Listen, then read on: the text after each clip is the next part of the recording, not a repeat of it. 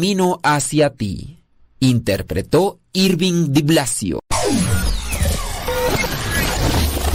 Si quieres volver a escuchar los programas del Padre Modesto, búscalo en tu página favorita de podcast, Spotify, iTunes, Google Podcast y otros más. Busca los programas en, el, canal, Modesto, Radio. En el canal Modesto Radio. Las mejores melodías. Las mejores melodías. La música que te acompañe en tus actividades.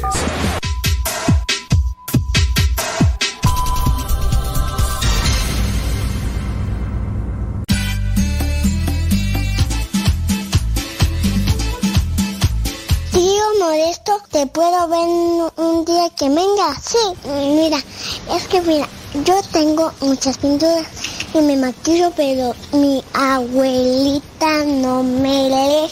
Y yo tengo una bici y yo tengo muchos juguetes. ¿Qué te parece, tío Modesto? Te mando saludos muchos.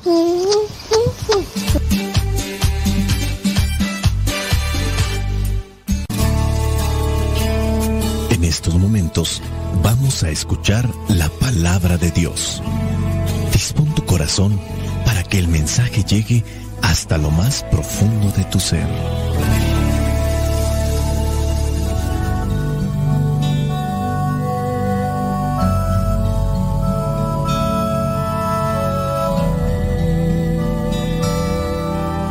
El Evangelio que la iglesia nos presenta para el día de hoy corresponde a Marcos, capítulo 16, versículos del 9 al 15. Dice así. Después que Jesús hubo resucitado al amanecer del primer día de la semana, se apareció primero a María Magdalena, de la que había expulsado siete demonios. Ella fue y avisó a los que habían andado con Jesús, que estaban tristes y llorando. Estos, al oír que Jesús vivía y que ella lo había visto, no le creyeron. Después de esto Jesús se apareció en otra forma a dos de ellos que iban caminando hacia el campo. Estos fueron y avisaron a los demás, pero tampoco a ellos les creyeron. Más tarde, Jesús se apareció a los once discípulos, mientras ellos estaban sentados a la mesa. Los reprendió por su falta de fe y su terquedad, ya que no creyeron a los que lo habían visto resucitado. Y les dijo, vayan por todo el mundo y anuncien a todos la buena noticia. Palabra de Dios, te alabamos Señor. Señor Jesucristo, nuestro divino Salvador. Gracias te damos por tu infinito amor. Te escuchamos en la palabra te recibimos y adoramos en la Eucaristía, servimos en los hermanos.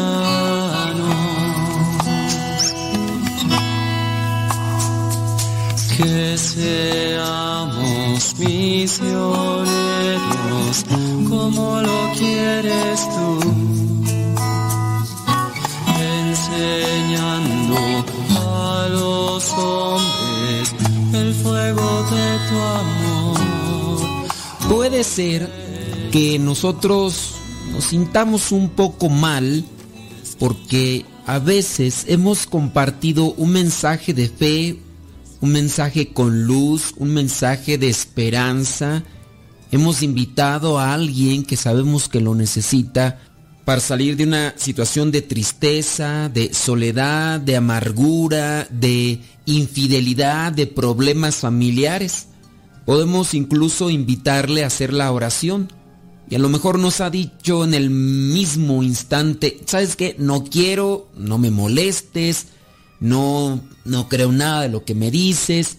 O a lo mejor te dirán, sí, está bien, este, gracias, eh, ahí después, más adelante la incredulidad. Si nosotros muchas veces invitamos, yo mismo les invito a ustedes para que se acerquen a Dios, es porque lo he experimentado en mi vida. Yo también he visto a muchas personas que han cambiado y para bien desde el momento en el que le dieron apertura a Dios. Y darle apertura a Dios no es comenzar solo y únicamente a estar dentro de una actividad en un templo o en una iglesia.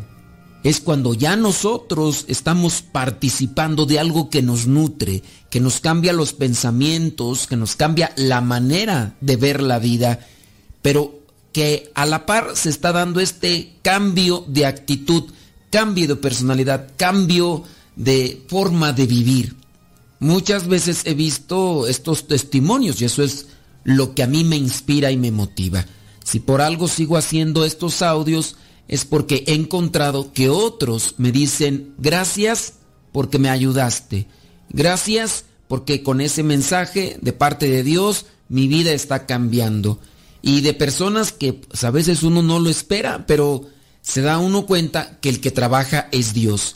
¿Quién soy yo como tal? Pues soy una persona con muchos defectos, que estoy en la lucha, que me hace falta que también tengo mis caídas, me levanto, que estoy caminando, que busco estar cerca de Dios y que a su vez comparte lo que me pasa, que es la palabra, que es la reflexión que comparto, pura experiencia. Ni siquiera es una clase de teología, ni siquiera es una clase de espiritualidad como tal. Solamente te comparto lo que Dios ha hecho en mí y en la vida de muchos y cómo también puede actuar en tu vida. Y gracias a esas otras personas que han estado compartiendo estos audios, gracias a aquellas personas que comparten su testimonio de buena fe, gracias a los que han mandado sus videos para darme a conocer en los lugares donde los reproducen para que otras personas los escuchen. Pero si aún así, cuando tú ya has encontrado la luz, has encontrado a Jesús, has encontrado a Dios y te esfuerzas para que otra persona también lo encuentre y sufres rechazo, sufres incomprensión, oye, pues no te sientas mal. Esto mismo le sucedió a los discípulos, ¿sí? El Evangelio del día de hoy nos lo presenta y fíjate, son los discípulos. Ellos tomaron el mensaje directamente de Jesús. Él les da a conocer que va a resucitar. Él les da a conocer lo que tiene, por lo que tiene que pasar para dar la salvación al pueblo de Israel. ¿Y qué es lo que nos menciona en el Evangelio el día de hoy? Pues Ahí está el orden en el que se fue dando la presentación de Jesús después de haber resucitado. Se le aparece a María Magdalena. María Magdalena le dice a los apóstoles y discípulos, ¿saben qué? Fui a ver, no está el cuerpo, no está el cuerpo de Jesús, otros apóstoles van, en este caso Juan, Pedro, llegan, confirman, no está el cuerpo, después Pedro y Juan se regresan, María se queda allá fuera del sepulcro, ella tiene ese encuentro con el Mesías, con el Salvador, con el resucitado, llega a la casa María muy emocionada, muy ilusionada, llega rebosante de alegría porque ha visto a su Salvador. No le creen. Después aquellos caminantes de Maús también iban tristes, iban acongojados, una persona se les empareja en el camino, comienzan a platicar, les explica las escrituras, después al momento de estar en la cena se dan cuenta que es Jesús y en ese mismo instante se regresan, lo comparten con los demás discípulos y apóstoles. ¿Y qué pasa? Que los otros que no lo han visto, pues no les creen. Así, así pasa. No es solamente Tomás. Muchos de ellos son incrédulos. No creen. Están ahí. Ya no es solamente una mujer que llora, una mujer que era pecadora, una mujer de la cual expulsaron siete demonios. No, ahora son otros. Son dos o más. No sabemos cuántos eran los caminantes de Maús porque no menciona cuántos eran. Son más personas que tuvieron la experiencia con el resucitado y se lo están compartiendo a los demás, pero no creen. Y así nosotros, a veces ya hemos tenido la experiencia con el resucitado y uno invita y ¿qué nos dicen? Sí, está bien, otro día te escucharé. Ay, ¿a poco sí? No me digas en serio. Tenemos defectos, los tenían los discípulos, los tenían los apóstoles. No hay que desistir, hay que seguir anunciando nuestra experiencia. En el caso del Evangelio del día de hoy se presenta este momento dice que ya cuando habían compartido aquellas experiencias, Jesús se aparece. Estaban los once discípulos. En este caso se refiere a los apóstoles. Los reprendió por su falta de fe y su terquedad. Falta de fe. Si los once discípulos no tenían fe o les faltaba fe, si eran tercos, imagínate, y ellos recibieron el mensaje de viva voz, no les creyeron ni a sus mismos compañeros, a los otros. Jesús los reprende, les llama la atención, porque estos once no le habían, no habían creído a los otros. Y viene el momento en el cual les da esta indicación. Vayan por todo el mundo y anuncien a todos la buena noticia.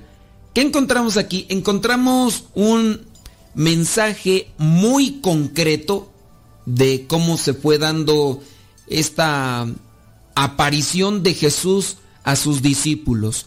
Sabemos, por lo que dicen los historiadores, que de los cuatro evangelios el primero que se escribió fue el de Marcos. El primero fue el de Marcos y se enfocó así, de manera muy concreta, en estos acontecimientos relevantes e importantes de Jesús. De hecho, para su tiempo, no era importante el nacimiento, lo más importante era dar a conocer que Jesús el Mesías había resucitado y por eso este Evangelio es carente de muchos detalles. El autor Juan Marcos a lo mejor se apresura porque quiere compartir esa experiencia. Sabemos que Juan Marcos o Marcos, como se le conoce, no fue uno de los apóstoles, pero los estudiosos dicen que sí fue discípulo, es decir, aquel que está aprendiendo o se está dejando enseñar. Eso significa la palabra discípulo. Adquiere el título de apóstol el discípulo cuando comienza a compartir lo que ha aprendido, lo que se le ha enseñado. Tú y yo nos convertimos en apóstoles en aquel momento cuando compartimos aquello que se nos ha dado, que hemos recibido en este caso de la palabra de Dios. Tenemos una tarea grande ante la incredulidad de no solamente aquellos que no conocen a Cristo, sino de los que conocemos a Cristo. La incredulidad se da entre nosotros cuando alguien nos manifiesta su experiencia de fe. Muchas veces ya no creemos en los milagros. Puede ser que nosotros manifestamos nuestra creencia en Dios, pero cuando ya decimos Dios se manifestó en mi vida, pensamos que es una cuestión de la imaginación, una cuestión exagerada. Si bien hay que tener cuidado porque hay mucha gente ciertamente exagerada que distorsiona la fe, pero hay que creer que Dios se sigue manifestando, sigue actuando en cada uno de nosotros cuando dejamos la puerta de nuestro corazón de par en par, abierto el corazón para que Él trabaje. Ahora nosotros, como fieles discípulos, vayamos a compartir ese mensaje de transformación, ese mensaje liberador, ese mensaje que resucita, resucita, es decir, vuelve a la vida aquellos que están tristes, melancólicos, en soledad, en depresión, que piensan que ya su matrimonio se acabó, que ya no hay una oportunidad más y que todo se ha acabado. Dios resucita a los muertos más muertos. Y puede ser que tú y yo ya seamos testigos de eso, porque no vivimos igual que antes.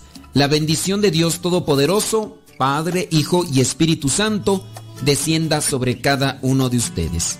Vayamos a vivir la palabra. Lámpara tu palabra para mis pasos, luz mi sendero. Lámpara tu palabra para mis pasos, luz mi sendero. Luz, tu palabra es la luz.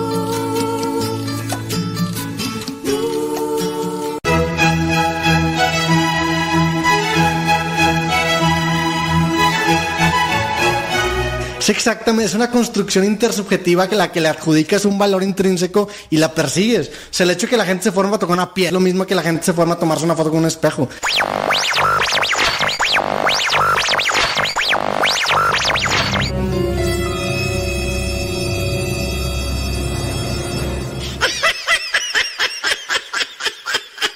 Ponga música, porque pues así se duerme mucho.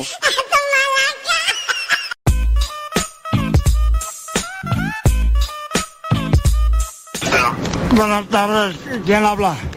Bueno, Bueno, buenas tardes, ¿de, de parte de quién eres? me presento señor, mi nombre es Rodrigo Ruiz.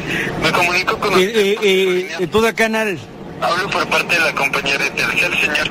Me comunico con usted porque su línea fue seleccionada para obtener un paquete de regalo. ¿Cuál, cuál, cuál línea?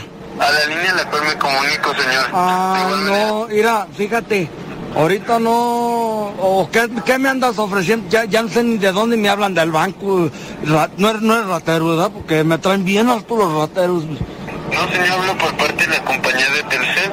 El motivo de mi llamada, Eh, le comento el motivo de mi llamada para Eh. invitarlo a que forme parte de la compañía Y no, mira, yo, no, ah, yo no, a mí, a mí no me andes invitando, ¿verdad? Porque ahorita no tengo chance y este fin de semana ya lo tengo ah, ocupado. Fíjate, que vienen unos parientes del norte y vamos a hacer una, una borrachera y por si gustas en el rancho de mi compadre Isidro, de mi compadre Isidro en las jilguerillas.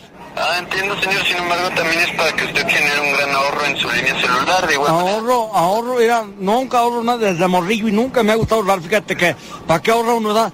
¿Para qué? El dinero no sirve de nada guardado. ¿Para qué ahorra uno? Mejor ir a compramos cosas, cervezas y triques y botines y sacos perrones para andar en caballo como don Antonio Aguilar. Ah, entiendo, señor. Sin embargo, esta es la oportunidad perfecta para que genere su primer ahorro. Usted me comenta. Eh, mira, ¿Qué cantidad bueno, sí, sí me, sí, sí me gusta eh, eh, ahorrar y así porque puedo comprarme, ahorita que traigo una yegua ya bien jodida, bien viejita, pero quiero comprarme un caballo alazante, dime cómo le hago para guardar dinero. Pues, señor, es para que usted genere ese ahorro y ¿Usted vende, usted vende caballos o por qué precisamente? A ver, ¿dónde te veo pues para tratar el caballo? Porque tengo muchas ganas de comprarlo.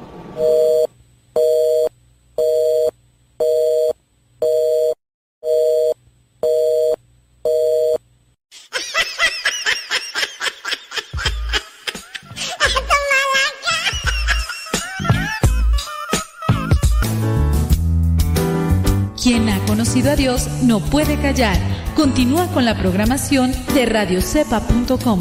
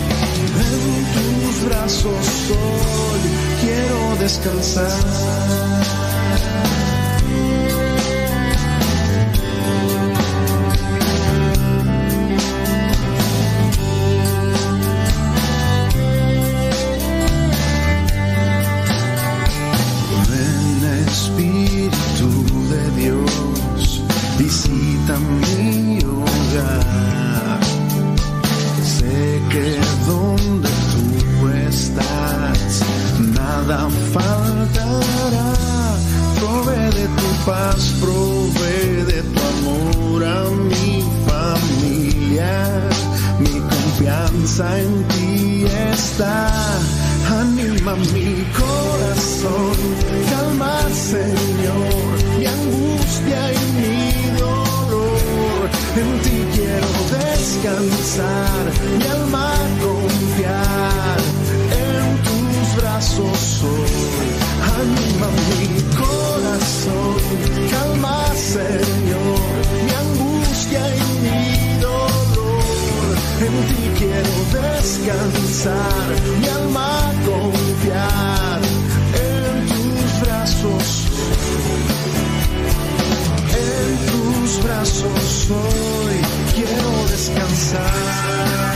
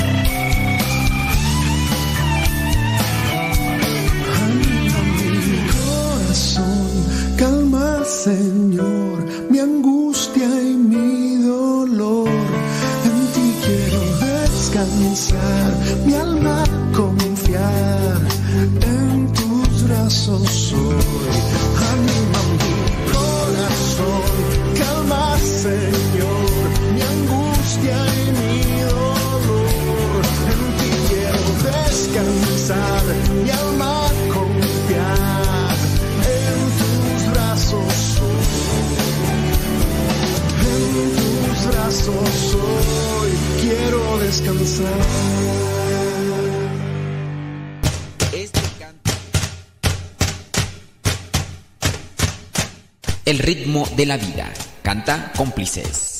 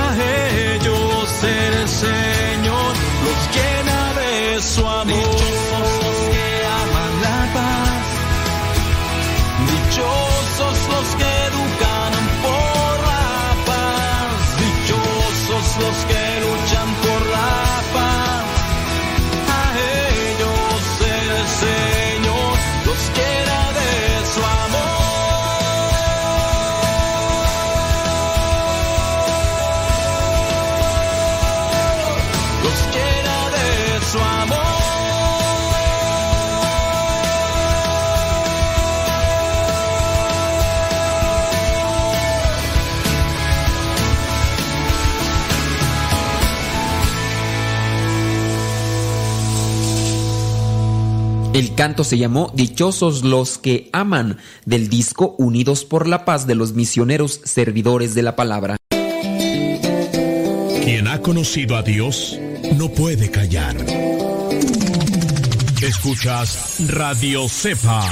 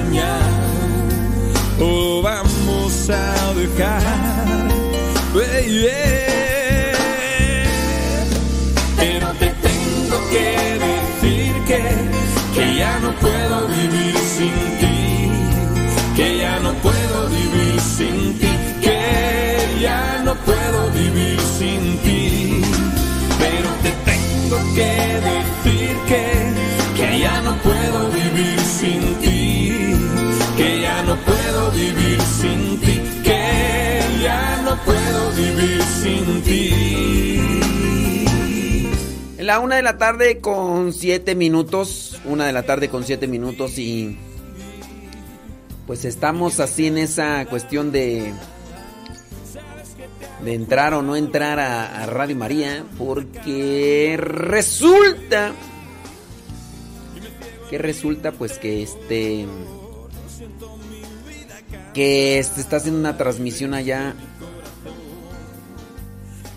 de una misa y no sabemos en qué parte van, pero ahorita voy a checar. ya. Creo que ya terminó. ¿O no? No sé. Pero este... Mm, vamos a ver qué...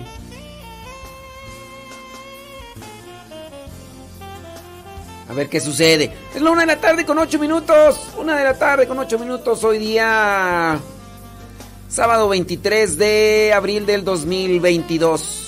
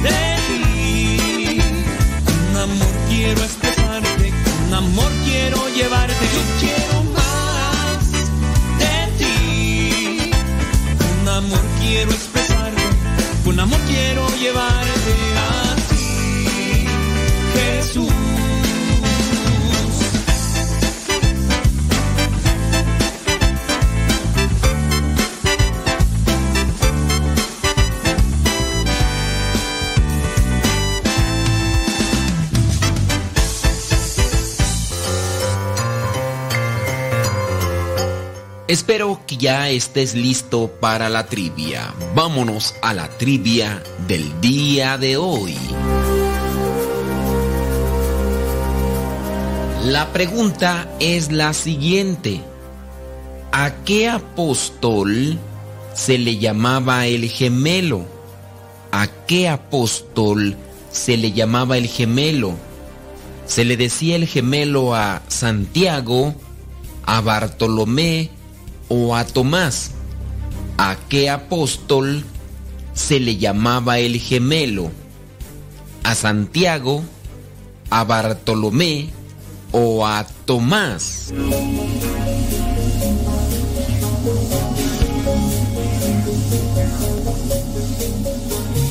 Si tú dijiste que se le decía el gemelo a Santiago, pues te equivocaste.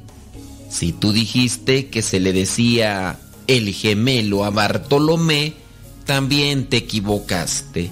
Pero si tú dijiste que se le decía el gemelo a Tomás, Tomás, también conocido como el incrédulo, pues acertaste.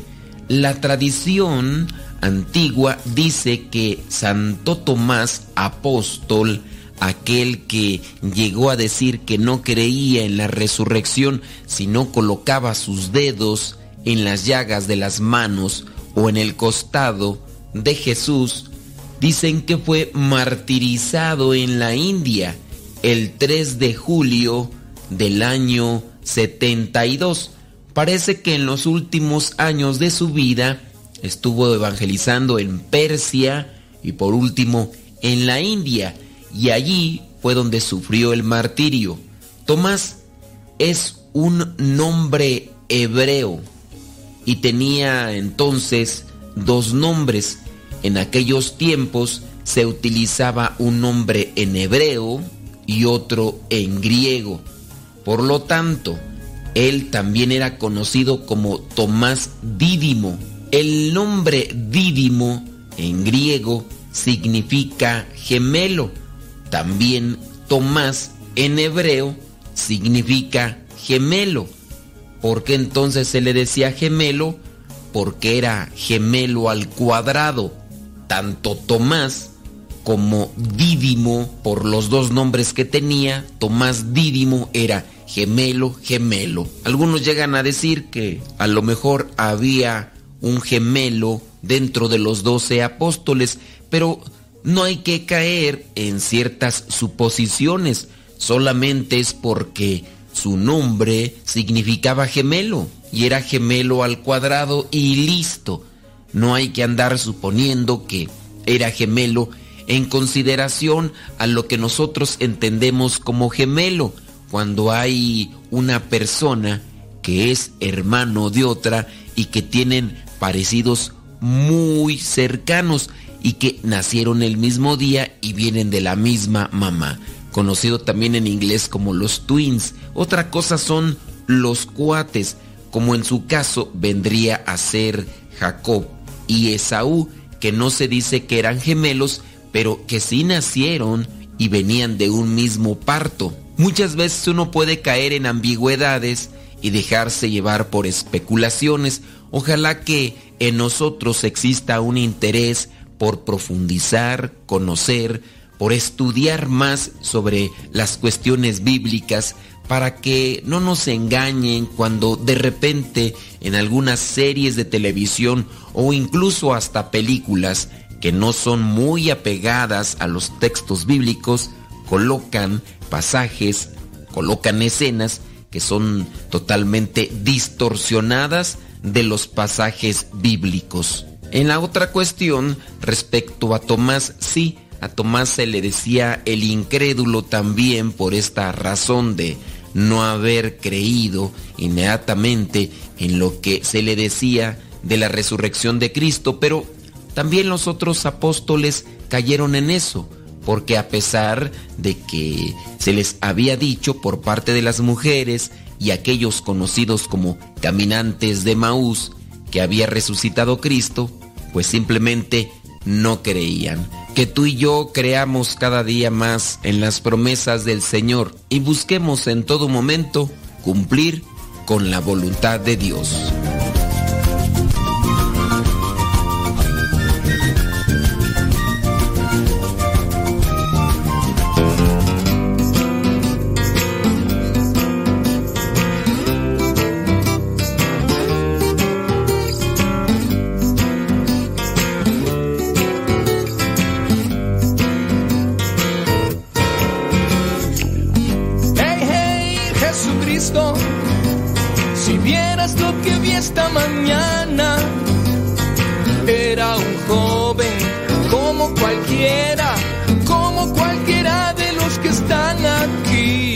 Moría en una esquina y nadie lo ayudaba.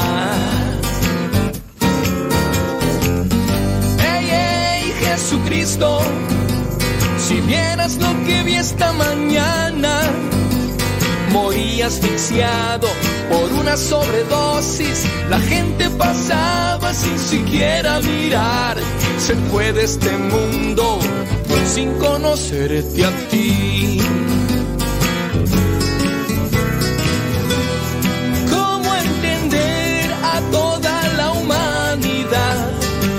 Que corre, se asusta, se esconde? ¿Cómo encontrar escape en esta prisión? Dinero, placeres, bohemia y sexo. Sálvanos de aquí, mi buen Jesús, mi buen Jesús.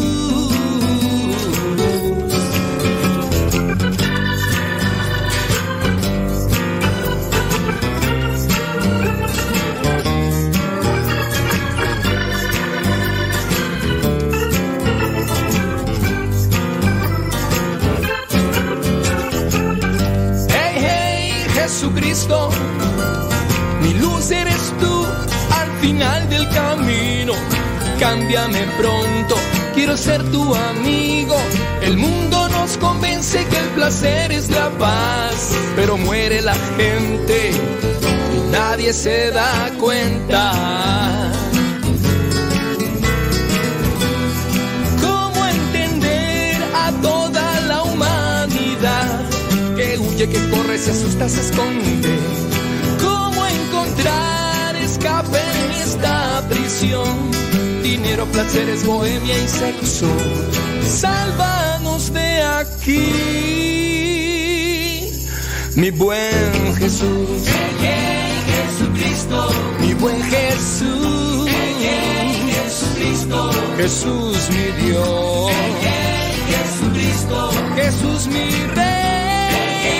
Jesucristo,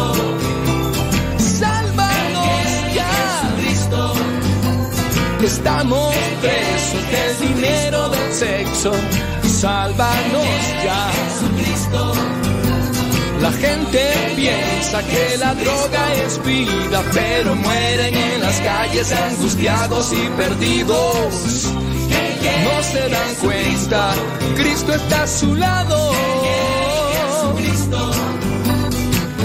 Sálvanos Jesús.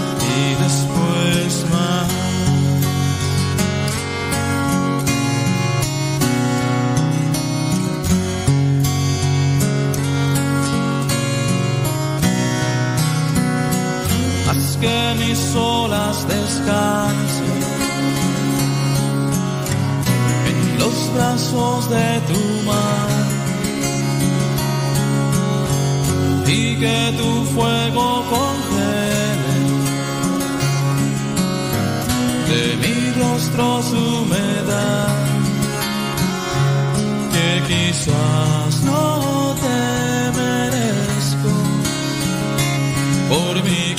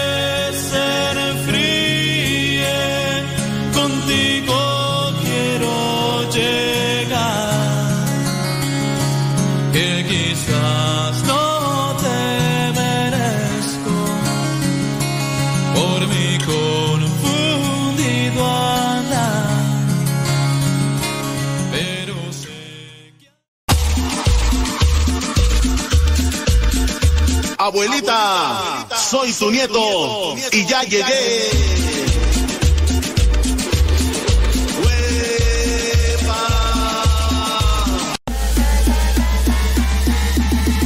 Mamando corazones.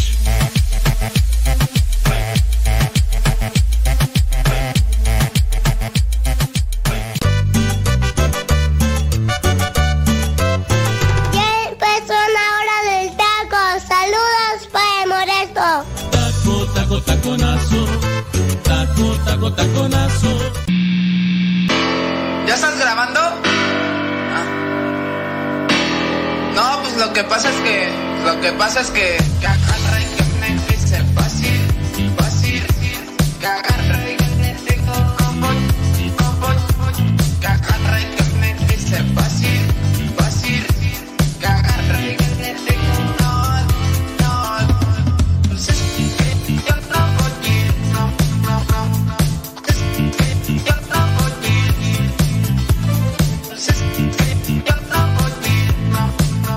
vámonos a una pausa.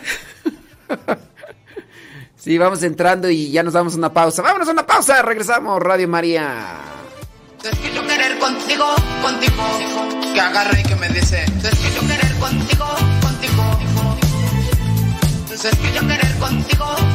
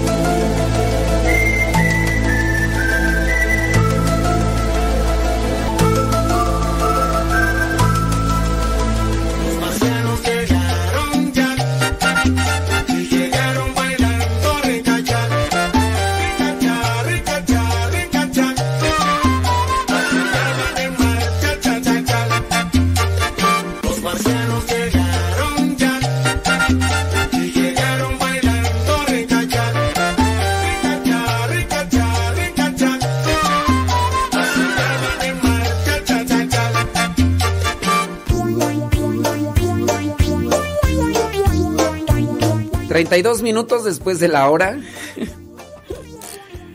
Ay, ay, ay, ay, ay, ay, ay, papantla, tus hijos vuelan. ¿Quién estará en cabina? No sé quién estará en cabina. No sé quién está en cabina, pero le mandamos un saludo ya a los que están en cabina en Radio María. Saludos a Rafa Salomón. Sí, sí, sí. ¿Por qué, por qué se revuelve el problema? ¿Qué tú? Ah, muy bien.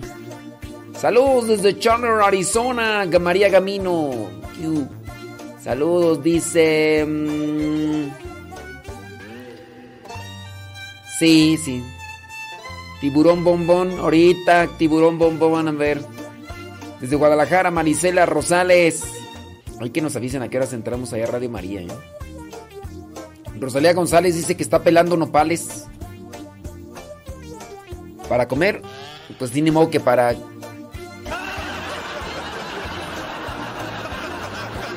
Sí. Dice que se está durmiendo Esteban Padilla arriba del tractor. Dice, con este calor no duerme uno bien en la noche. Y sí. Es cierto, Esteban Padilla. Ya vamos a entrar. Ya estamos, ya estamos al aire. Ya estamos al aire, este ahí. Sí. Es que ya ni sé, estamos al aire. ¿Estamos al aire? ¿Ya está grabando? Una de la tarde con 34 minutos. Una de la tarde ya con 34. ¿Ya estamos al aire? Ya. Sí, avísenme. Avísenme. No vaya a ser que, que digan. ¿Quién está allá en cabina? Tell me, tell me. I need to know. Es decir, necesito saber que, que... Sí. Thank you very much. Una, vamos una rolita, ¿qué te parece? Sí, entrando y haciendo leña al aire, Daniel. Daniel el travieso.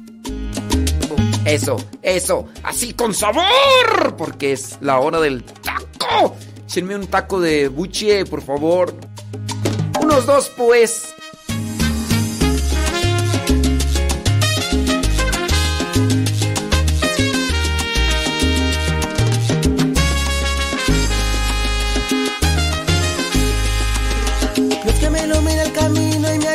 Seguir. Sol que hasta en la noche brilla fuerte y me hace sonreír. Fuente de amor y claridad es su mirada de luz. Esa luz solo puede ser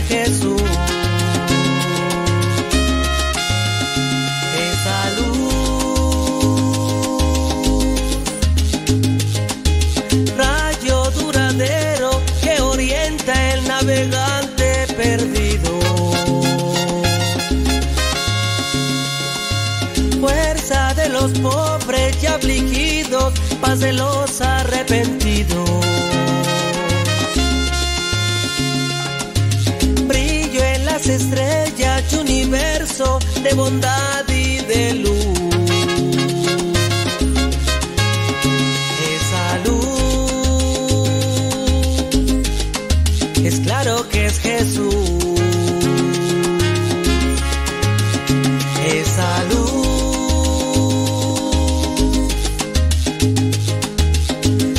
Paz el camino en la vida porque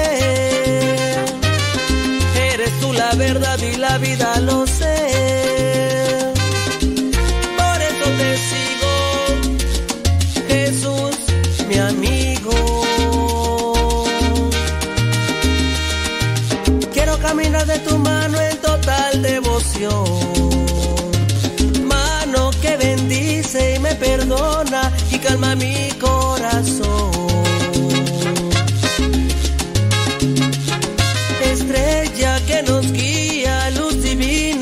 es amor tanta luz?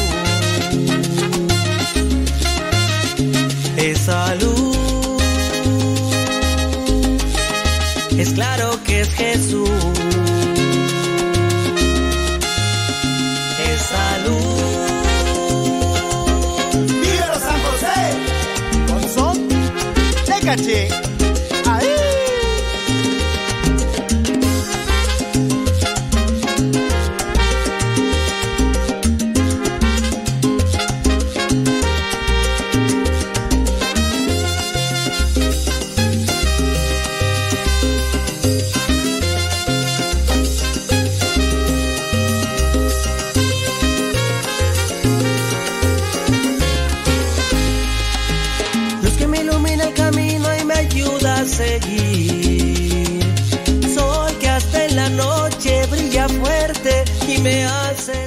Mañana es el segundo domingo de Pascua, conocido como el Domingo de la Misericordia. ¿Sabías tú que se puede ganar indulgencia plenaria el Domingo de las Misericordia? Ahorita te decimos cómo. Solo puede ser Jesús.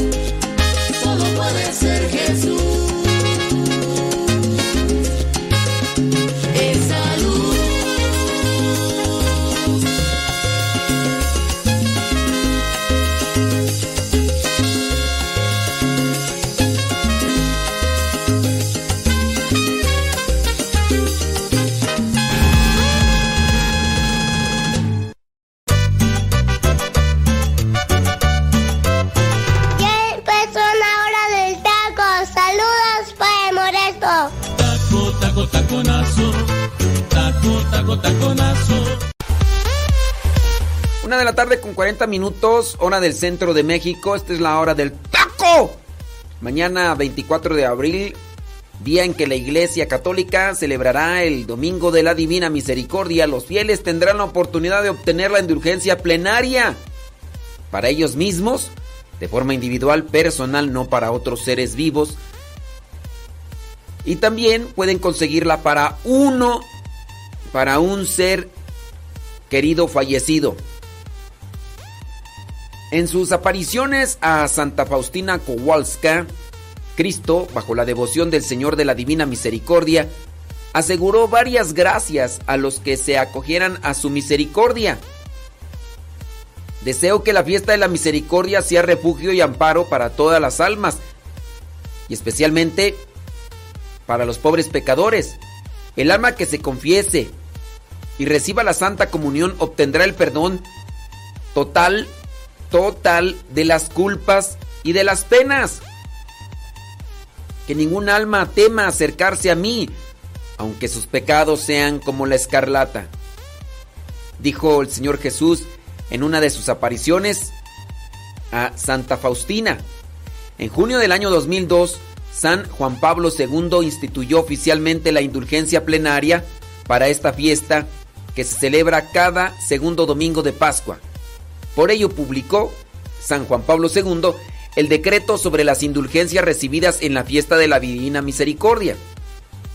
Un don que también pueden alcanzar a los enfermos y los navegantes en alta mar. Este año tendrá lugar el 24 de abril, segundo domingo de Pascua. La indulgencia plenaria se concede al fiel que participe en actos de piedad realizados en honor de la Divina Misericordia con las condiciones habituales que ustedes ya bien conocen. Porque si las conocen, ¿no? Primera, tienen que estar confesados. Tienen, tenemos, si queremos ganar indulgencia. Estar bien confesados. Comunión eucarística. Oración por las intenciones del Papa. Podemos decir que esas son las tres bases para alcanzar la indulgencia plenaria. Ahora, también hay que realizar actos de misericordia. Y ahí es donde ya uno pregunta, ¿y cuáles son los actos de misericordia? Bueno, pues ahorita podemos irlos mencionando como caridad, ayuda a los necesitados, a los pobres, los indigentes, a los enfermos, a los ancianos, a los niños. Podemos realizar muchos actos de misericordia con nuestros familiares, conocidos, amigos y desconocidos. ¿Puedes confesarte? ¡Córrele a confesarte, criatura! Después, el día de mañana, vas a recibir la comunión. Después, vas a ofrecer unas oraciones por las intenciones del Papa. Puede ser un Padre Nuestro, una María y un Gloria, o puede ser también la oración del credo. Así que ahí te lo dejo. Rafa Salomón. Dice, ahí estamos, claro, ahí- viene Rafa, ahí viene Rafa. ¿Sí está- sí estás con- ¿Qué vas a comer el día de hoy, Rafa? Si no es indiscreción. Ahí viene con su segmento. para ir al reino de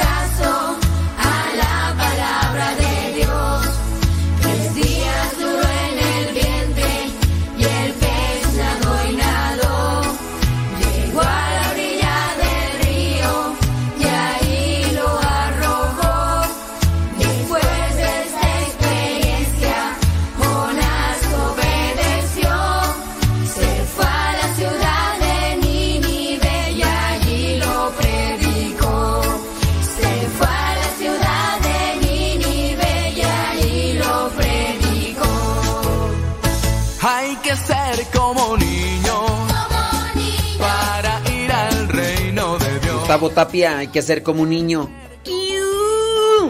Saludos hasta el monte, California. Ese DJ. Para ir al reino de Dios. Si quieres ser como un niño, ven y canta esta canción. Saludos a Ernesto, Ernesto Hernández, alias el porro. Hoy Gustavo Tapia dice que ya le echó tres tacos de barbacoa a la tripa. ¿Qué tal? eh? Ándele pues, hombre. Eh, que Dios- gracias. Gracias a las flores que nos están echando, hombre. Thank you very much. Juan Carlos de Chapala, Jalisco. Thank you very much, Juan Carlos. Nos manda un mensajito. Ya nos, ya nos levantó el ánimo. Ya nos levantó. Rafa, are you ready? Saludos desde Pasadena, California. Ramona Alberto. Gracias. Eso. Claro, ya estamos aquí más puestos que un calcetín. Oiga usted. Sí, no te oigo, María, traes tenis. Ahí viene Rafa, ahí viene Rafa, ahí viene Rafa. El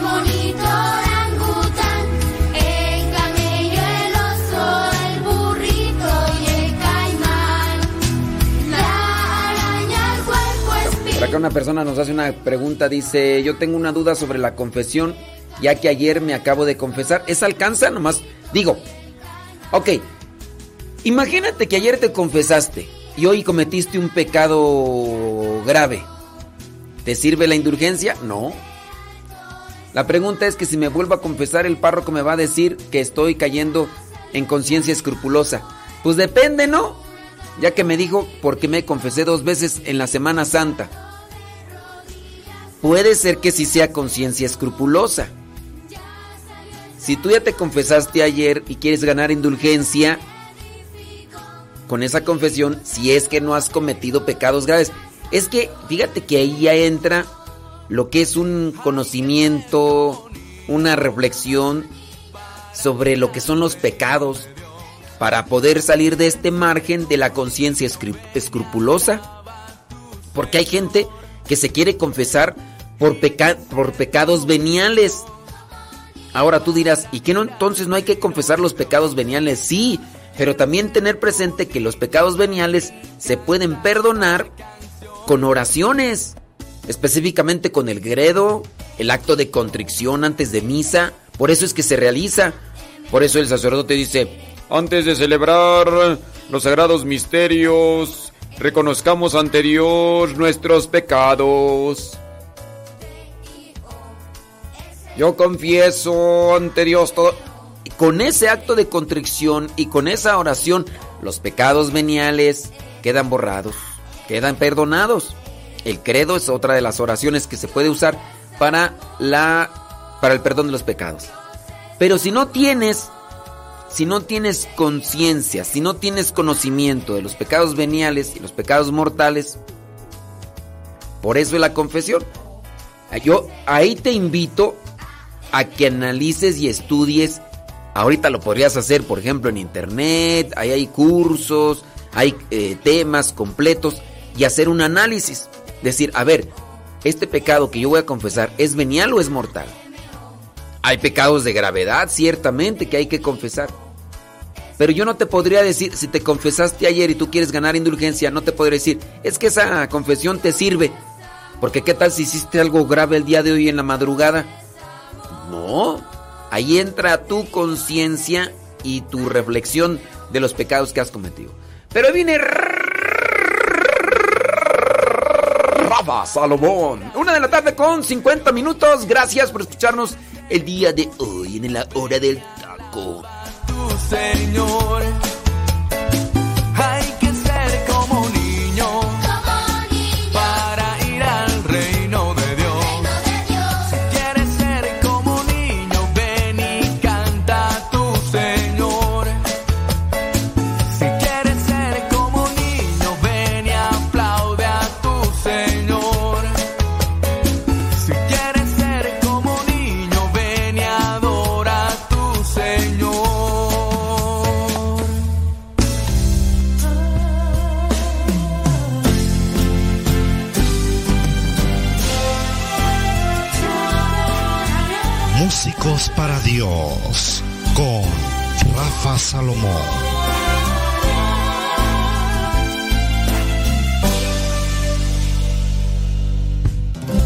Es un gusto estar con todos ustedes aquí en este espacio dedicado a los músicos y en donde el talento que Dios nos ha regalado de forma inmerecida lo ponemos al servicio para la evangelización.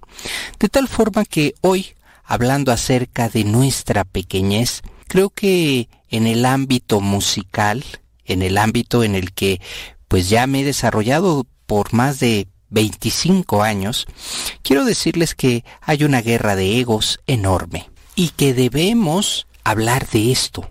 ¿Por qué? Porque esto nos aleja de nuestra pequeñez, de nuestra vulnerabilidad, nos aleja del verdadero amor de Dios.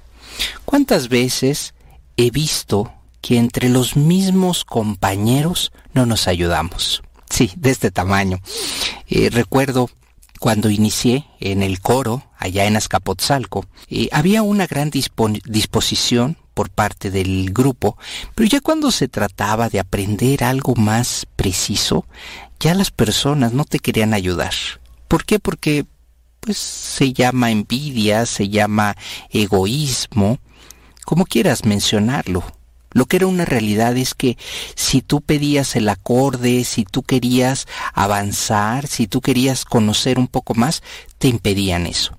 Y entonces tocaban de tal manera que no los vieras, fíjense nada más, nada más alejado del verdadero amor de Dios y de pues que esa persona pues sabía y no quería compartir el conocimiento. Debemos luchar contra ello. Es muy importante reconocer que en este medio en el medio de evangelizar por medio de la música, pues se requiere de contacto, se requiere de conocimiento, se requiere de muchas, eh, muchos elementos, los cuales sin duda nos van a permitir desarrollar nuestro talento, este que Dios, como lo acabo de mencionar, nos ha regalado de manera inmerecida, pero muchas personas no piensan de esa forma. Muchas personas sus inseguridades las demuestran así, al no dejar, al no enseñar, al impedir la acción del Espíritu. Es importantísima porque por medio de la música podemos ayudar, podemos colaborar al plan de Dios. Pero mucha gente simplemente o muchos hermanos les falta esta caridad, les falta este darse cuenta que jamás lo vamos a saber todo ni lo vamos a tener todo. Por eso Dios se manifiesta en muchas formas en nuestra vida. Por eso hay tantas actividades dentro de nuestra iglesia y la música podría ayudar. Sin embargo, y no es por afán de crítica nunca, es siempre tratar de hablar con la verdad. Nos vamos a encontrar en el grupo coral con aquel que sabe y no quiere enseñar. Nos vamos a encontrar con los cantantes evangelizadores que conocen cuál es la escalera para poder llegar, por llamarlo así, a diferentes lugares y no lo hacen, no lo comparten. ¿Por qué? Porque no se vive en esa pequeñez. En el momento en el que tú comprendas que Dios tiene algo maravilloso y que te lo ha dado en forma de don por medio de la música, entonces lo empezarás a compartir y lo harás desde tu pequeñez.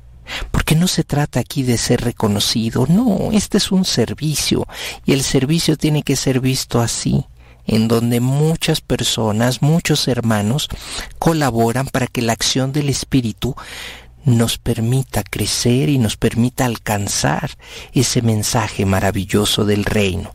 Mientras sigamos pensando en esto, en reconocimiento personal, nos va a llevar a un egoísmo. Mientras sigamos pensando que si lo que sabemos no debemos compartirlo, pues simplemente estaremos impidiendo la acción del Espíritu en nuestra vida y la acción del Espíritu por medio de la música es muy fuerte. Así que te invito a que reflexiones esto, alabar a Dios, llevar la música a nuestros hermanos y tocar ese corazón del necesitado va mucho más allá de un reconocimiento. Nos habla de la acción del Espíritu en nuestra pequeñez y cómo va transformando nuestra vida y la vida de los demás. Hasta la próxima.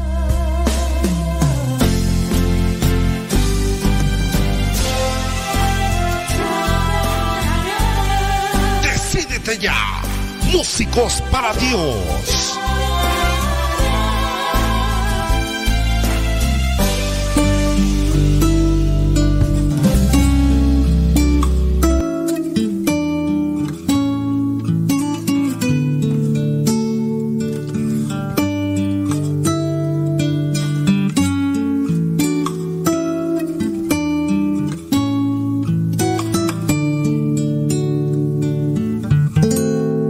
Abrázame, Señor. Ven a mi corazón. Ahora es el momento. Inúndame en tu amor. Hermoso es sentir que tú estás junto Mirarte cara a cara, perderme en tu mirada. En tus brazos yo me entrego. Quiero llamarte Padre, arrullarme en tu pecho, sentir corazón. En tus brazos, Padre amado, yo me siento seguro porque estando a tu lado me llenas de tu amor.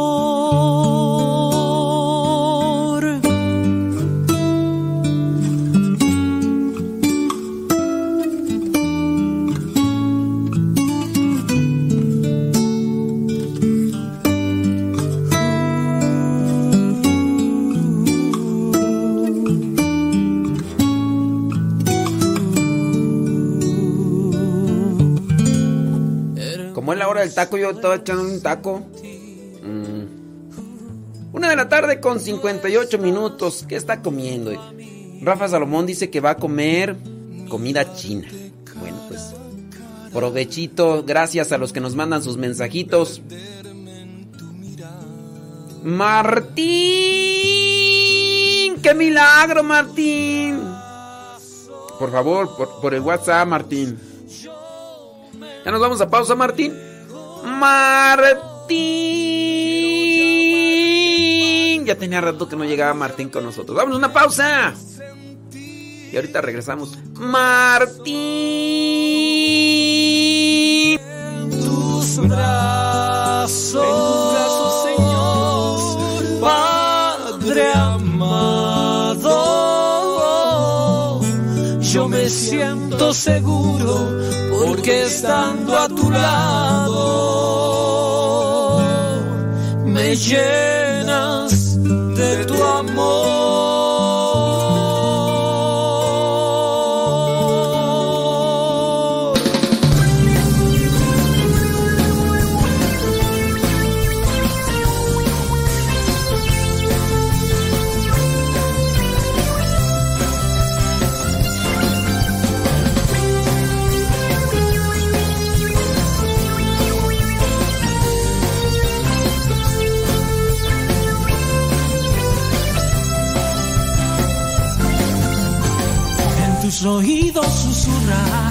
Muy quedo la misma canción.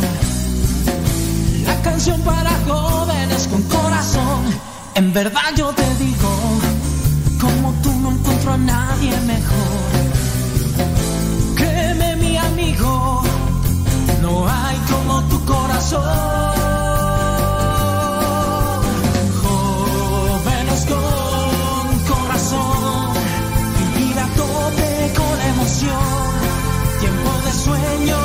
Sueños, fiesta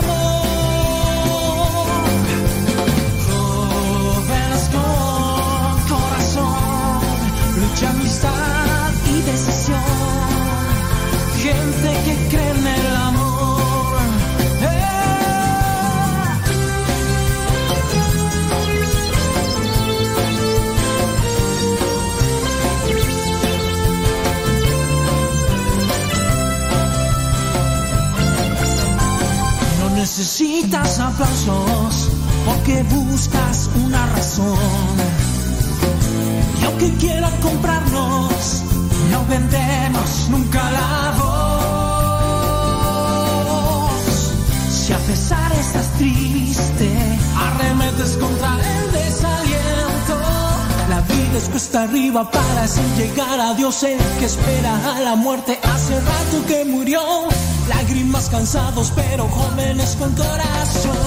Hey, hey, yeah. Jóvenes con corazón.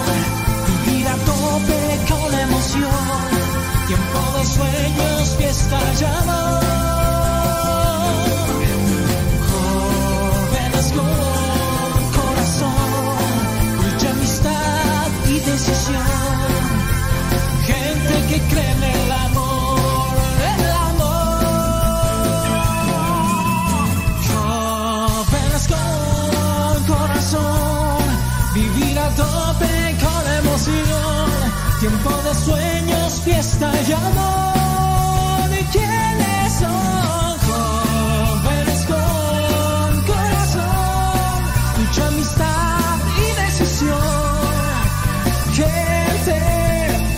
sean tercos, sale el sol, dicen si se puede vivir de amor, este es nuestro tiempo, tiempo del amor.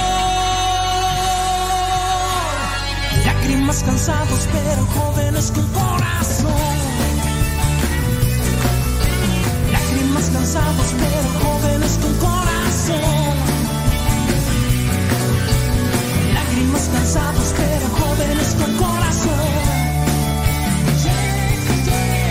Lágrimas cansados pero jóvenes con corazón. Con lágrimas cansados pero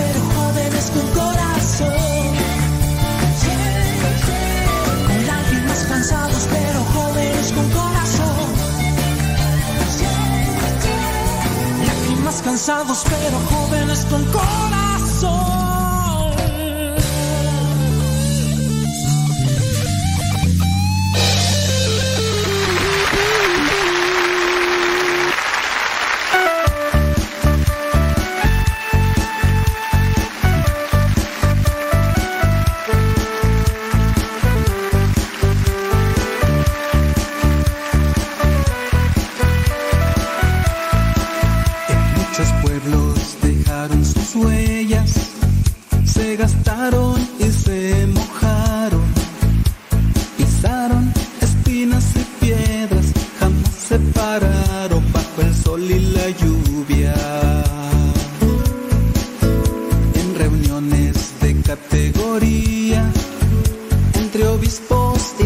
Sacerdotes, sin complejos han estado presentes y no se preocupan por lo que dice la gente.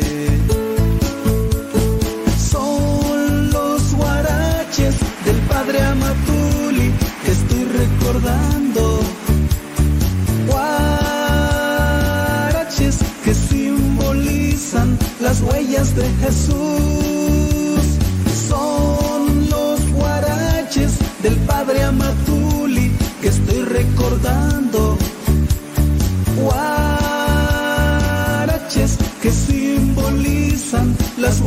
De Jesús.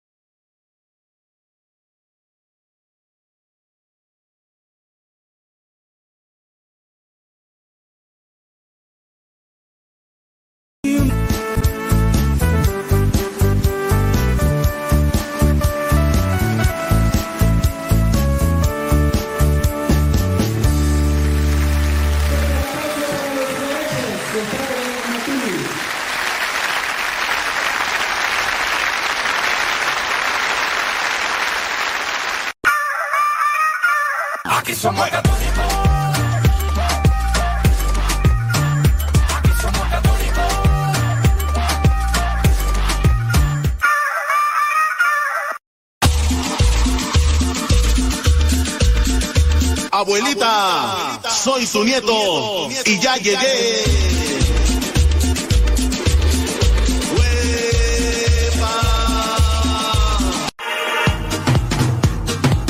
De la tarde con siete minutos, hora del centro de México. Mañana se puede ganar, ganar indulgencia por los vivos. En este caso, solamente para uno, ¿eh? No es para ganar para otro. Vivo. Solamente para uno que es vivo. Porque uno, uno aprovecha y uno... Si no aprovechas, no no eres vivo. Si puedes también.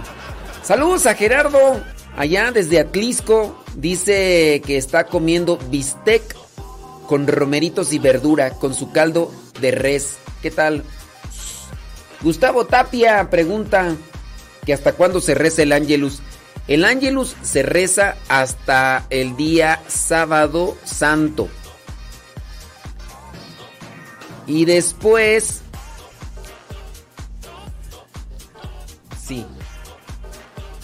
Por... What? Por favor. Martín. Por WhatsApp, por favor, Martín. Entonces se reza el Ángelus hasta el sábado santo. A partir del día domingo de resurrección hasta el día de Pentecostés se reza el Regina Cheli. Reina del cielo. Aleluya.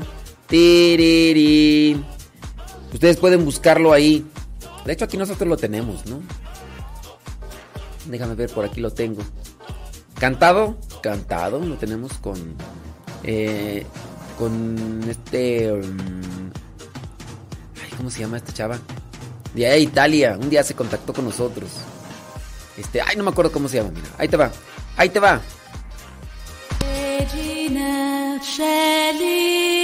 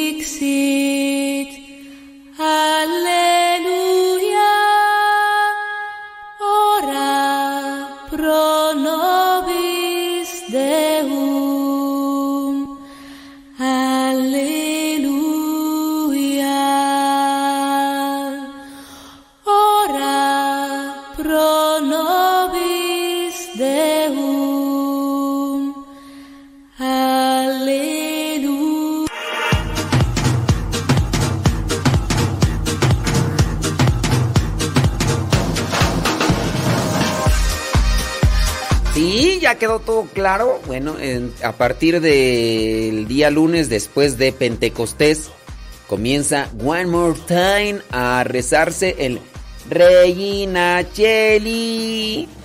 Tiri. No, no es cierto, no es cierto. El Angelus, el Angelus, el Angelus. El ángel Gabriel saludó a María diciendo, alégrate. Sí, ese merengue tengues. ¿Qué onda? ¿Qué pasó con tus zapatotes? Vamos a ver por acá. Dice... Felices Pascuas de Resurrección. Felices Pascuas de de Resurrección. Dice, voy apenas sintonizando, no sé si ya explicó, pero le agradecería mucho me dirigiera eh, por qué se tiene que decir Felices Pascuas de Resurrección. Sí, desde el domingo pasado. ¿Por qué se tiene que decir? Mira, no es por qué se tiene que decir. Estamos en Pascua de Resurrección. Y no solamente felices Pascuas entre nosotros los católicos. Mm, Pues es que, a ver, felices Pascuas. Hay muchas Pascuas. Eh, eh, Creo que ahí nosotros ya metemos en un conflicto, ¿no? De semántica. El conflicto de semántica es muy desgastante porque hay ideas meramente particulares, subjetivas, que a lo único que nos llevan es a la confrontación. Felices, hay que decir felices Pascuas de Resurrección y no solamente felices Pascuas.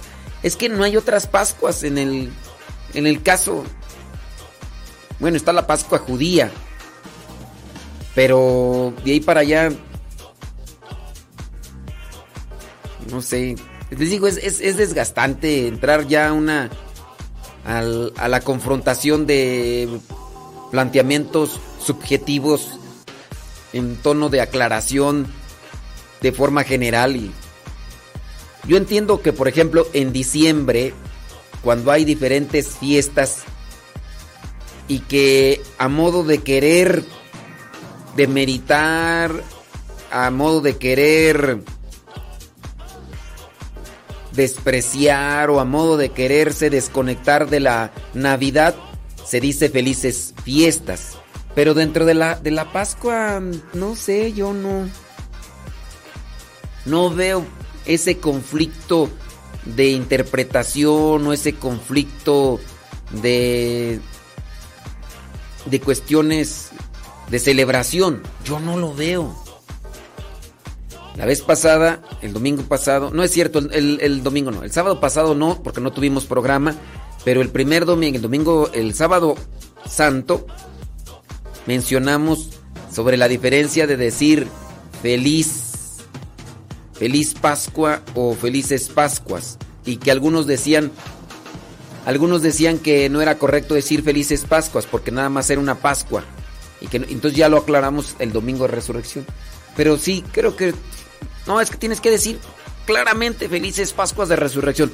Hay otras Pascuas que se estén celebrando en nuestro entorno para que tengamos que especificar de modo claro y, y puntual eh, que son Pascuas de Resurrección y no otras Pascuas, Pascuas del...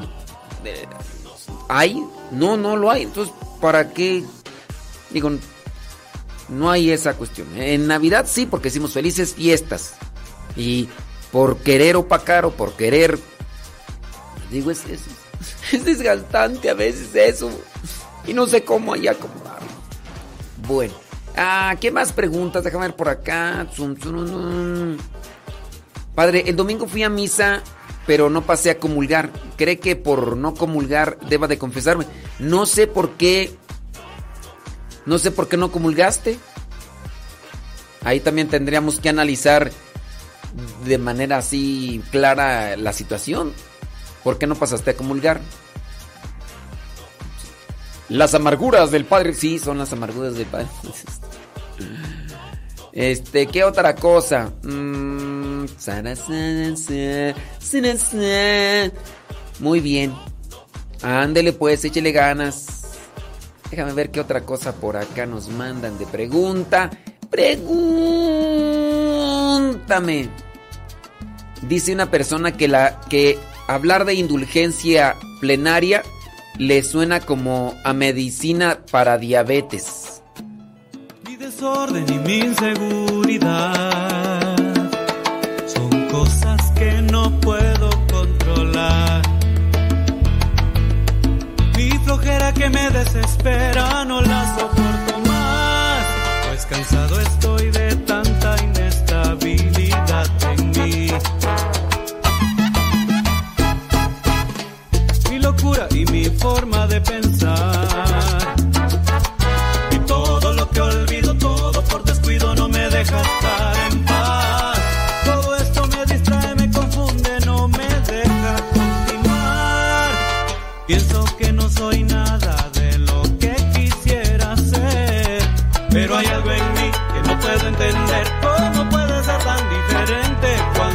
pienso que de todo lo que soy hay algo bueno, hay algo puro? Lo mejor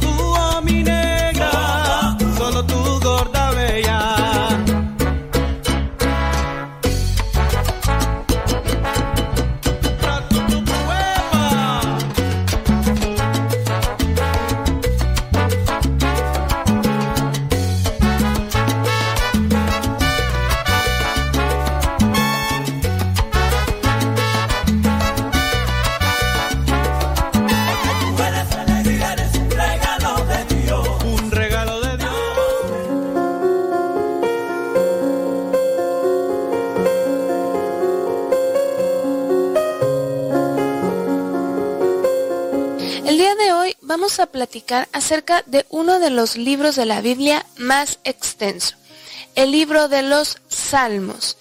Este libro tiene 150 salmos, pero antes de adentrarnos en qué son, para qué sirven, en qué nos ayudan, la pregunta más básica, ¿qué es un salmo?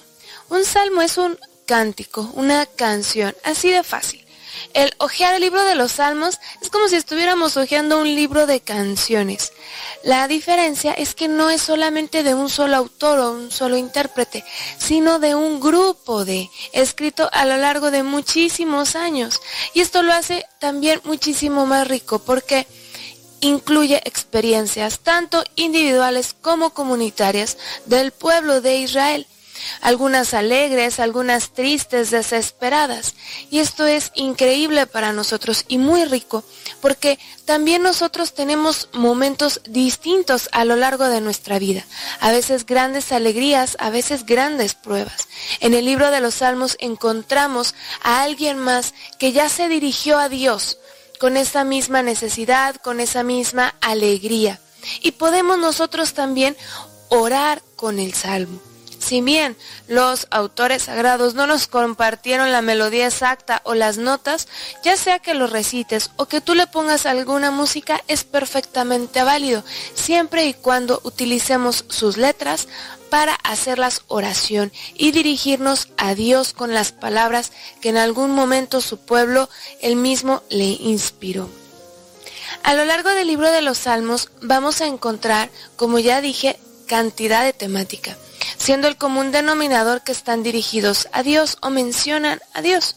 Sin embargo, para su estudio lo vamos a dividir en algunos grupos que nos van a ayudar a identificar como el tinte o la temática principal y si bien si así se, se decidió para temas didácticos, también lo podemos utilizar para nuestra oración. Según el objetivo de la misma, podemos utilizar un salmo. El primer tipo son los salmos de súplica. Como su nombre nos lo indica, piden algo.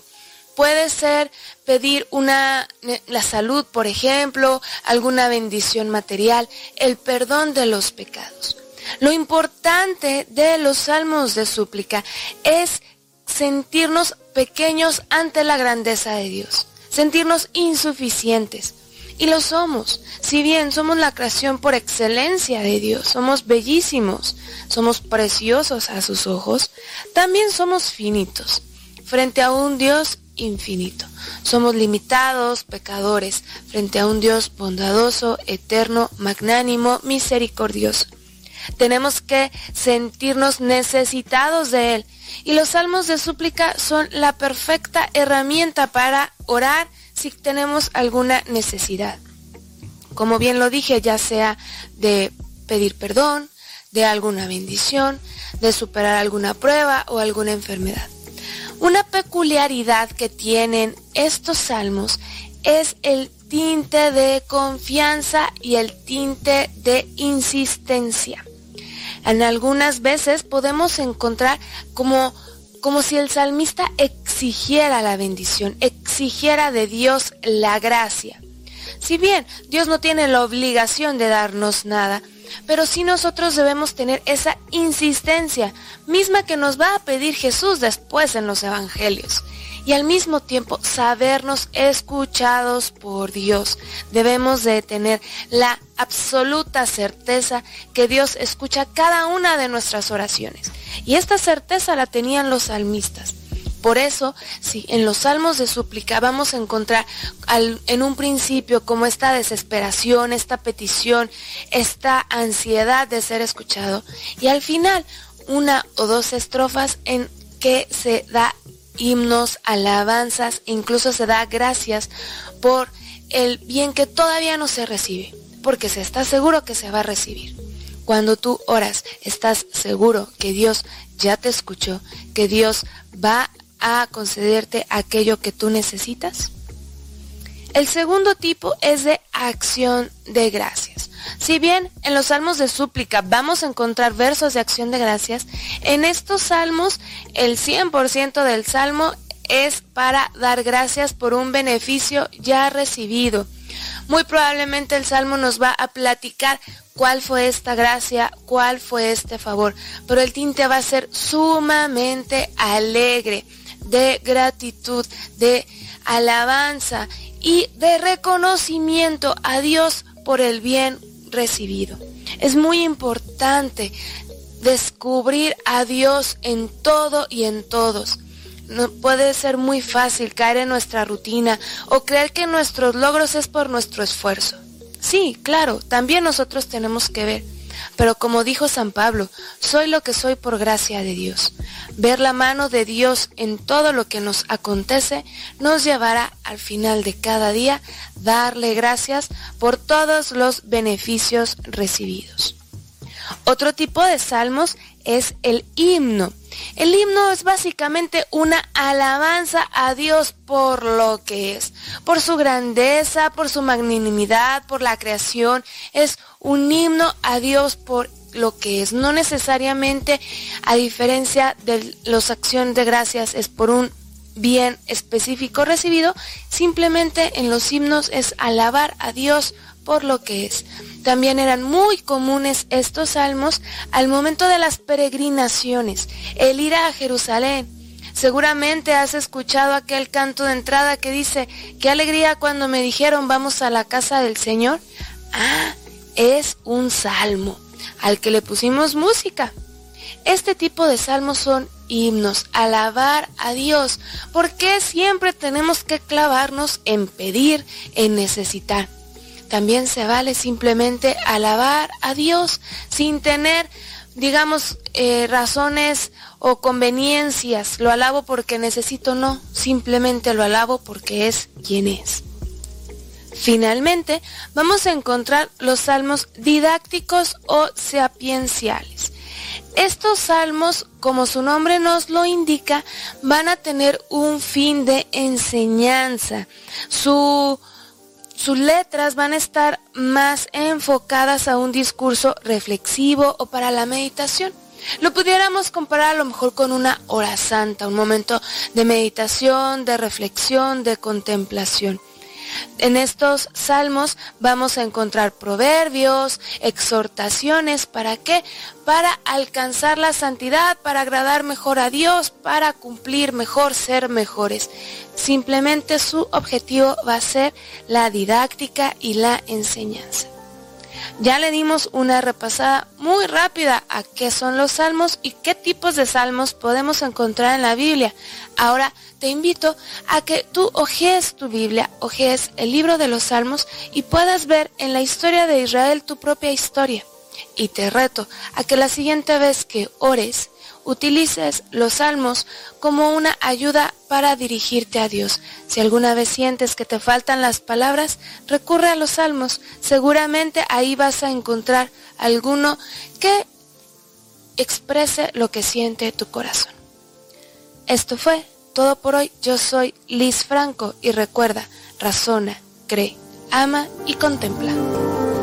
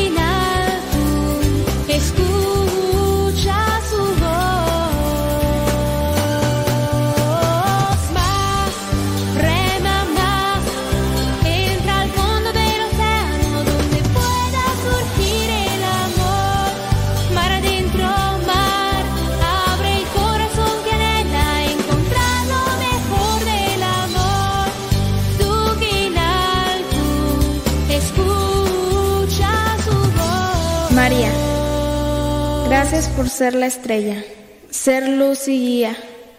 Gracias por todas las bondades que nos das aún sin merecerlas.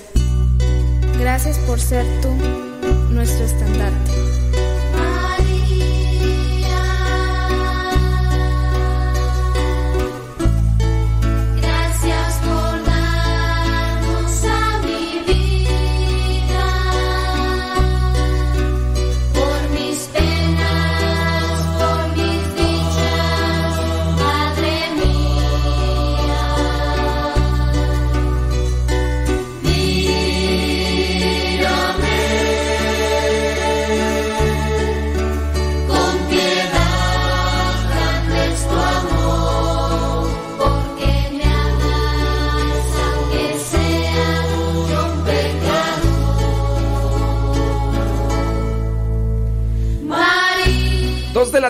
con 39 minutos. Está escuchando la hora el taco. Gracias por su sintonía, gracias por su cercanía. ¿Y qué comió?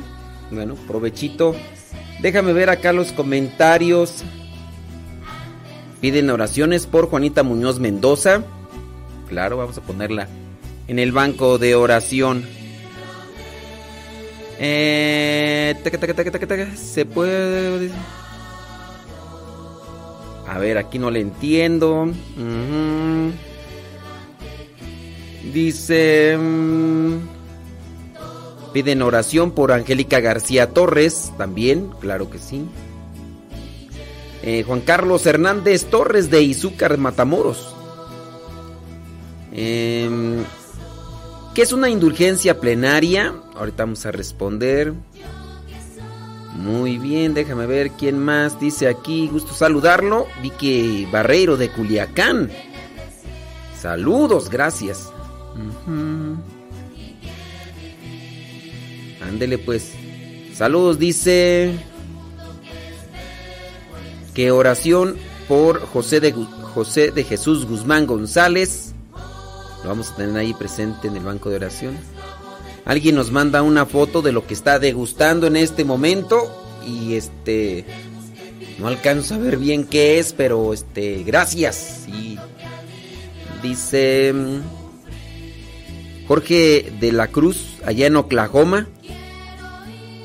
Muy bien. em,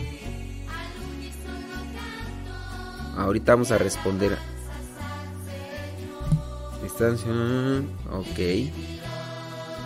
Saludos, dice. ¿Quién más tú? Carlos Escarrega. Saludos. Ándele pues. Saludos a Berta Godínez, gracias.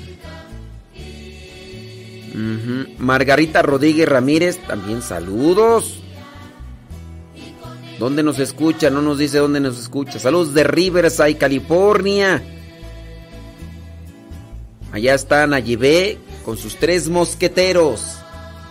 Vientos huracanados.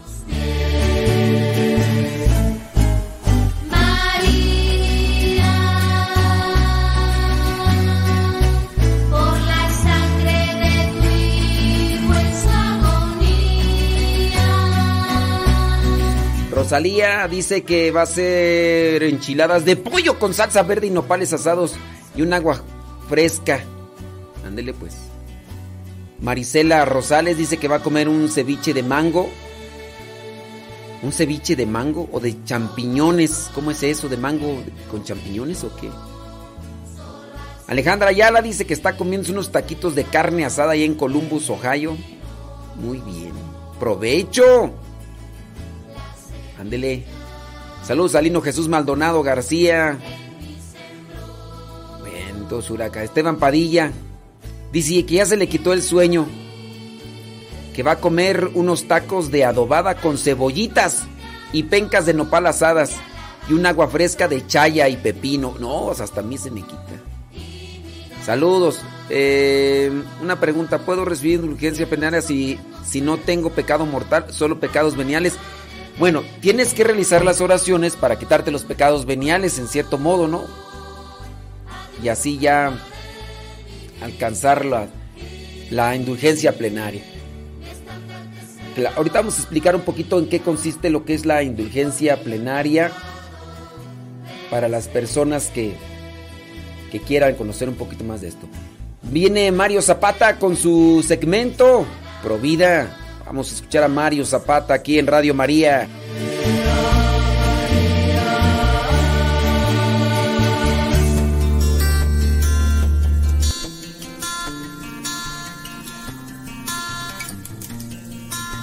Mi nombre es Mario Zapata Ordaz, miembro de los líderes laicos servidores de la palabra.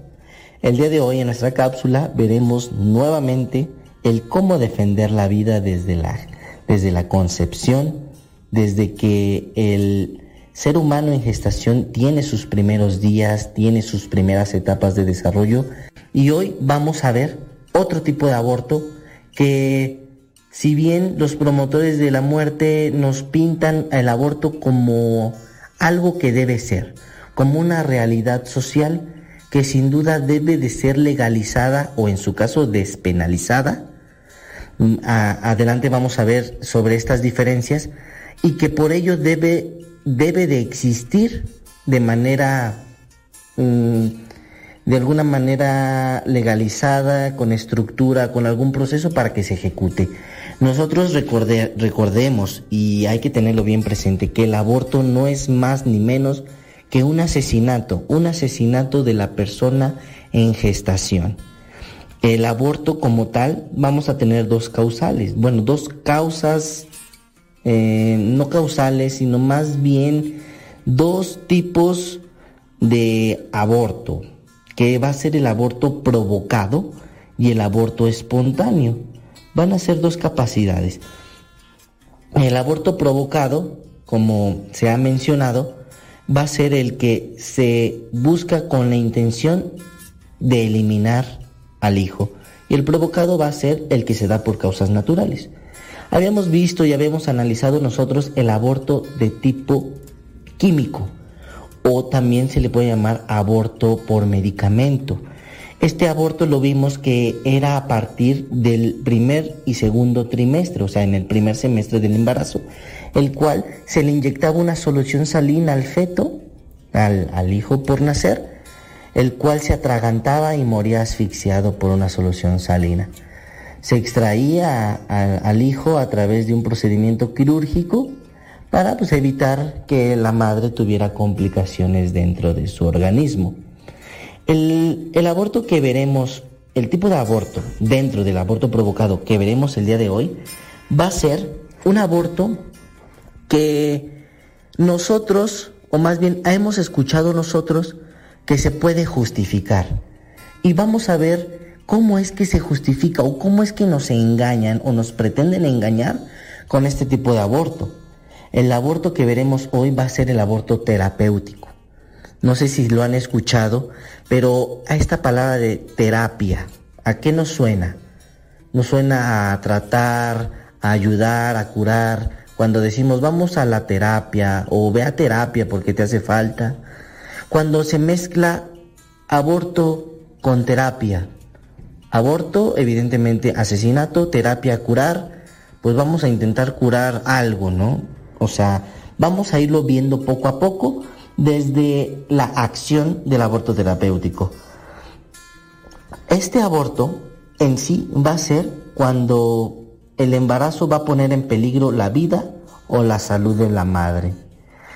Nosotros vamos a estar escuchando constantemente en los defensores de la muerte, los defensores del aborto, cómo es que se defiende este aborto. Es que la madre tiene enfermedades, la madre tiene complicaciones, la madre esto, aquello, etcétera. Eh, otorguemos el aborto que sea gratuito, que sea seguro, etcétera, etcétera.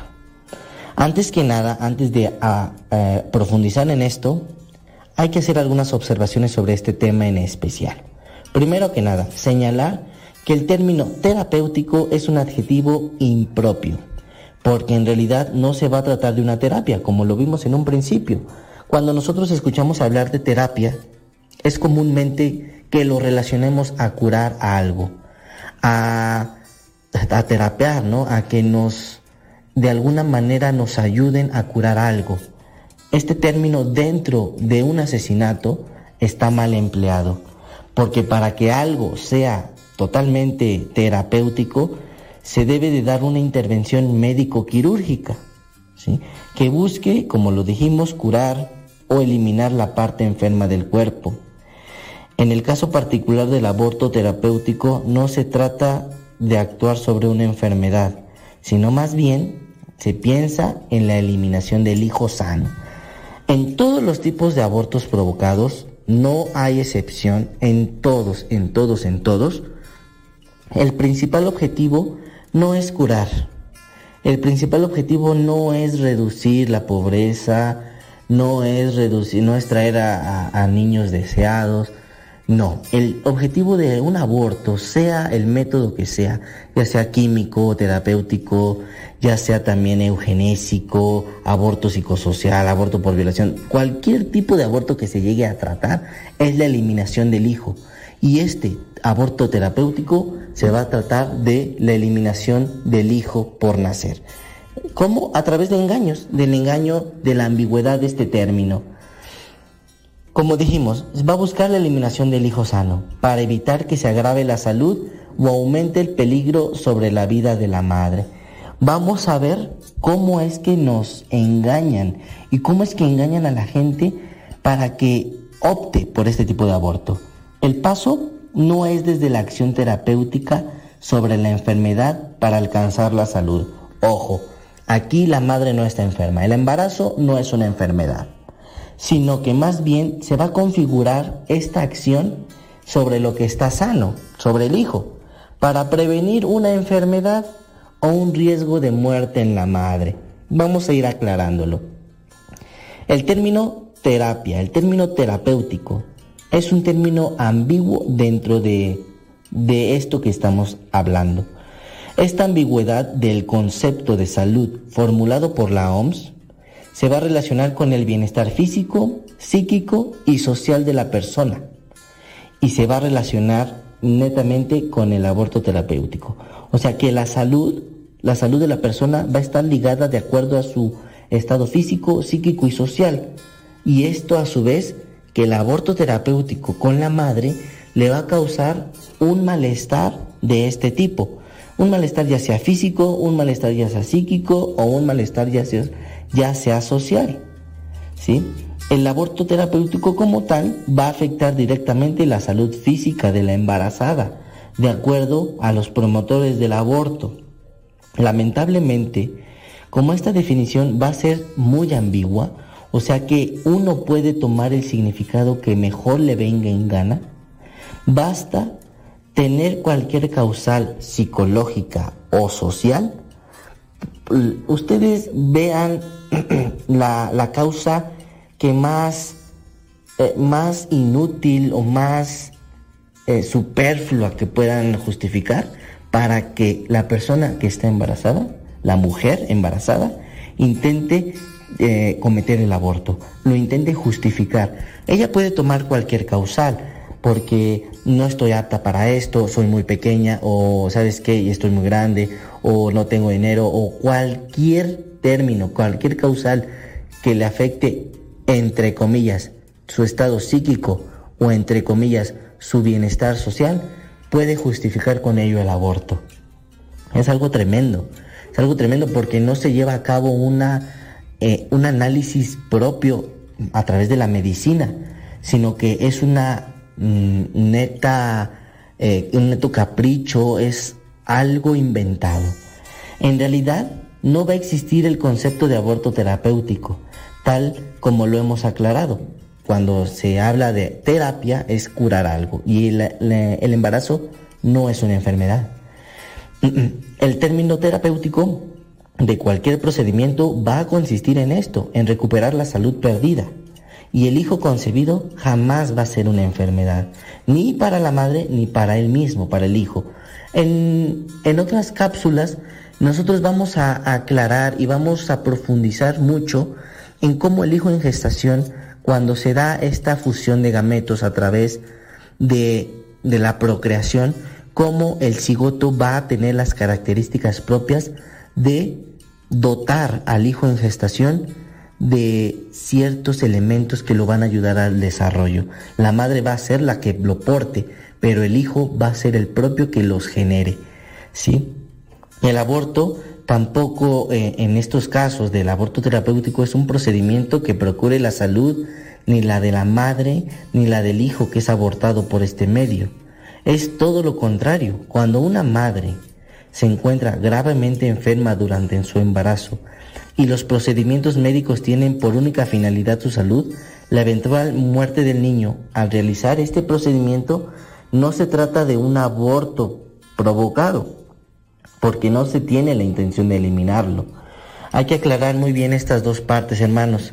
Una cosa es definitivamente salvar la vida de la madre por alguna consecuencia de presión alta, de alguna complicación dentro del parto, que buscar la eliminación del niño.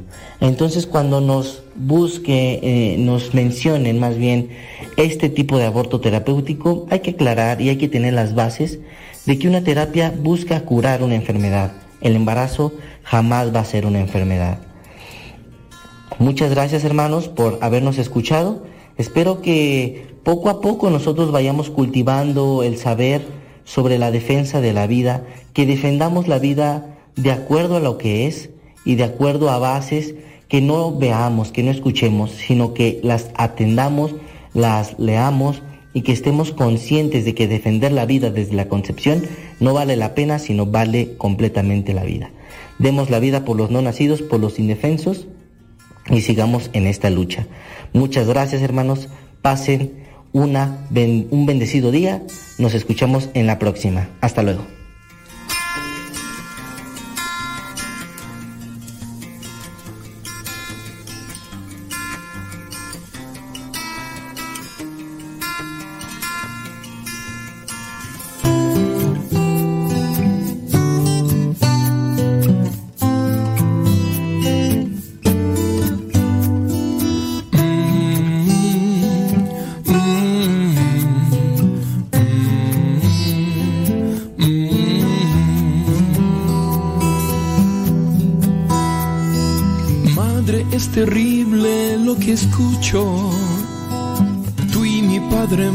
Asesinarán.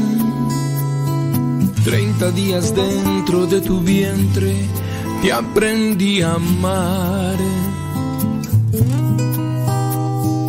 Sueño tocarte las manos, sueño mirarte reír. Mi corazón palpita con su ritmo.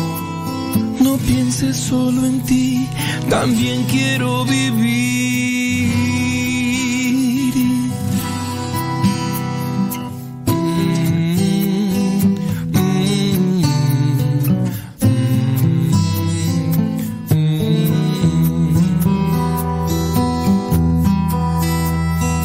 Padre, yo soy sangre de tu sangre.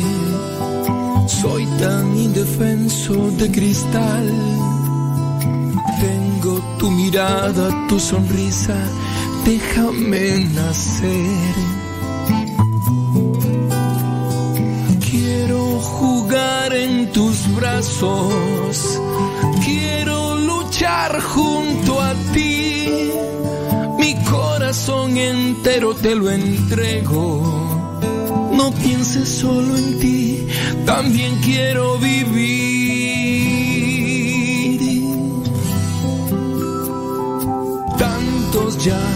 Han muerto en vientres asesinos. Hay padres sin derecho que matan sin derecho, por eso quiero pedir un minuto de silencio por millones no nacidos. Son ángeles que no volaron, son luces que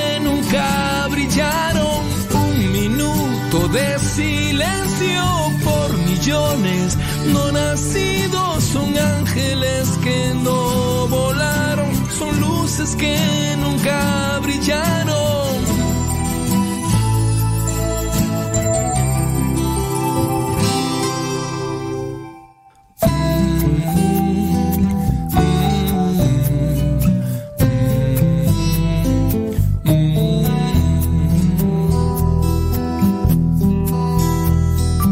Madres que me escuchan, aún hay tiempo. Tesoro vive en sus entrañas. Seres que sueñan cambiar el mundo, déjenlos nacer.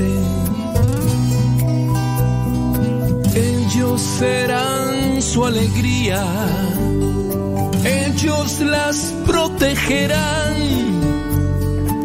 Ya son las 2 de la tarde con 58 minutos. Gracias por habernos acompañado el día de hoy en el programa La Hora del Taco.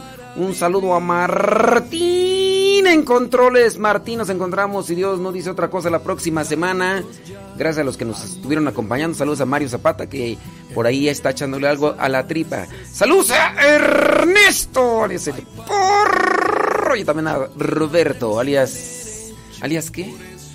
No, no sabe cuál es su alias. Tampoco yo sé cuál es su alias. Que Dios les bendiga, pórtense muy bien, echen muchas ganas. Nos encontramos el próximo día, lunes, a las 7 de la mañana, con el programa Alegre en la Mañana aquí en Radio María. Y si no, el próximo sábado, con el programa La Hora del Taco de 1 a 3 de la tarde. Que Dios les bendiga. Hasta la próxima.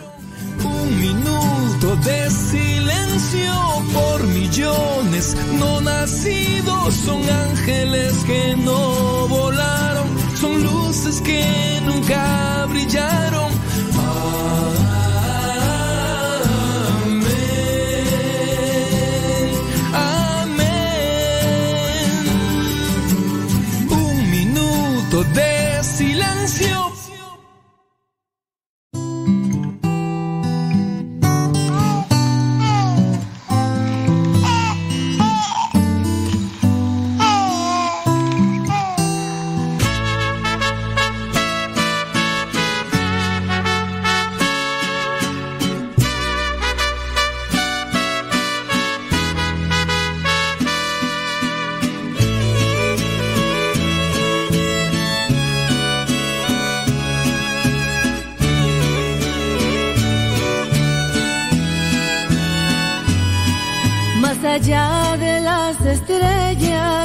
Hay un mundo sin igual donde la